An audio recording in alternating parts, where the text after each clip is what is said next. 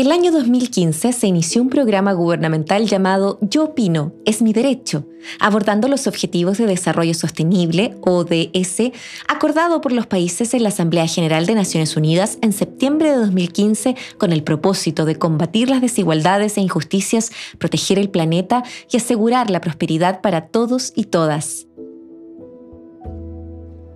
Este programa busca recoger las opiniones y reflexiones de los niños, niñas y adolescentes de 4 a 18 años, deliberando sobre temas que son de su interés y que afectan sus vidas. Los resultados sirvieron como insumos para la construcción del Plan de Formación Ciudadana que por ley cada establecimiento educacional del país debe diseñar y aplicar.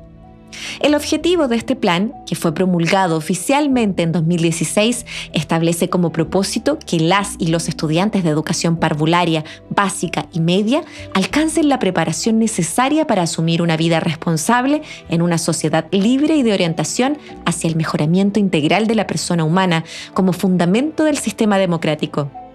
Por ejemplo, en el estudio de 2016, con la participación de más de 400.000 niños, niñas y adolescentes, en donde priorizaron la responsabilidad de respetar los derechos de todos sin discriminar y de cuidar el medio ambiente y el espacio público.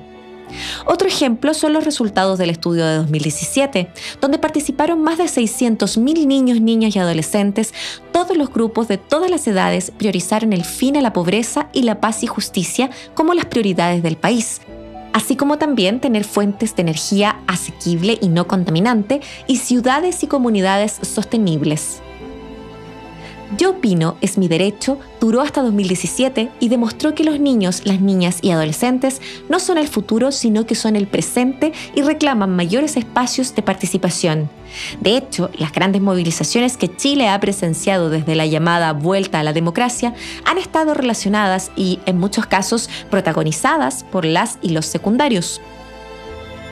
Les hacemos un flaco favor a los niños, niñas y adolescentes al aislarlos de la realidad país y de recalcar que no tienen voz en las decisiones que se toman. Por muy poca edad que tengan, ellas y ellos siguen siendo sujetos de derecho y es nuestra responsabilidad el respeto de los derechos humanos básicos, ya que es lo mínimo que se espera de nosotras y nosotros.